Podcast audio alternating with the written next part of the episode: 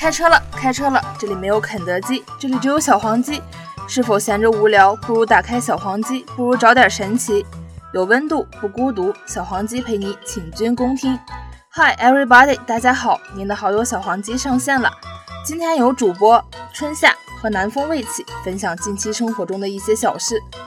我是春夏，我是南风未起。本电台始终贯彻一言不合不靠谱，一本正经搞架势，怎么勾搭都不脱单的优秀理念，全心全意打造一睹为快的犀利电台。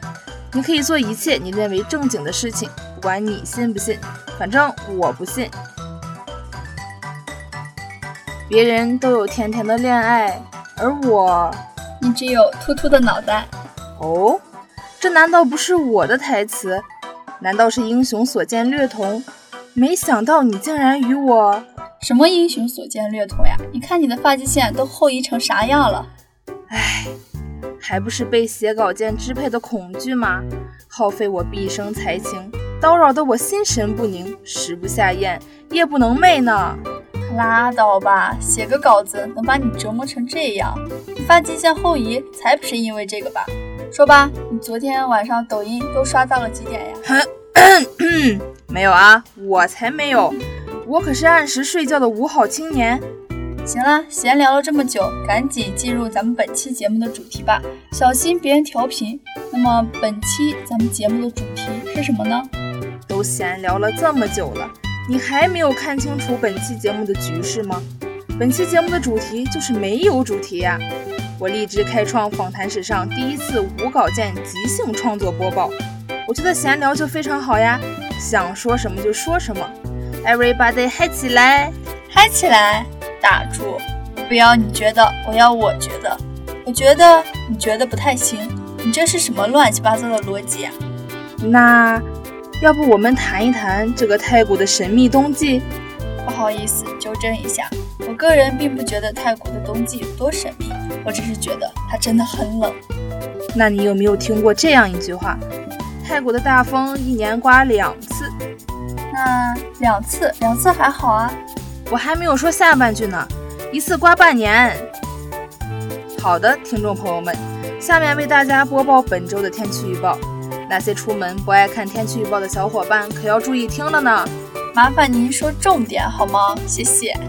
由于本周已经过去了三天，那我前几天的天气预报就不再重复了。相信你们已经感知到了。我好想要甜甜的恋爱呀！哎哎哎，我的天气预报还没有播完，你想要什么甜甜的恋爱？不，你不想，甜甜的恋爱那是别人的，而你只有我只有秃秃的脑袋。我知道，我知道，那我还不能想一想吗？洗洗睡吧，梦里什么都有。哎，作为姐妹，你应该鼓励我这种积极向上的想法呀。那为了你甜甜的恋爱，冲冲冲！哎，算了吧，我还是多穿一条棉裤吧。这个没有爱情的冬季真的是太冷了。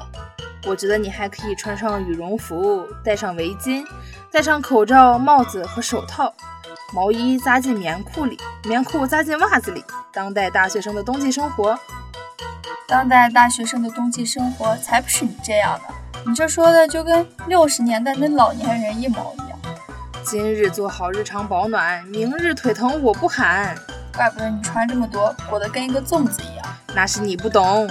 哎，说点正事儿吧，真的，听众要调频道了。什么正事儿？听说小黄鸡开始纳新了，你这个消息可不太灵通呀！都已经开始了两周了，虽然二零一九年的初雪晚到了几天，也少得可怜，但是小黄鸡初雪纳新的传统一直都没有改变。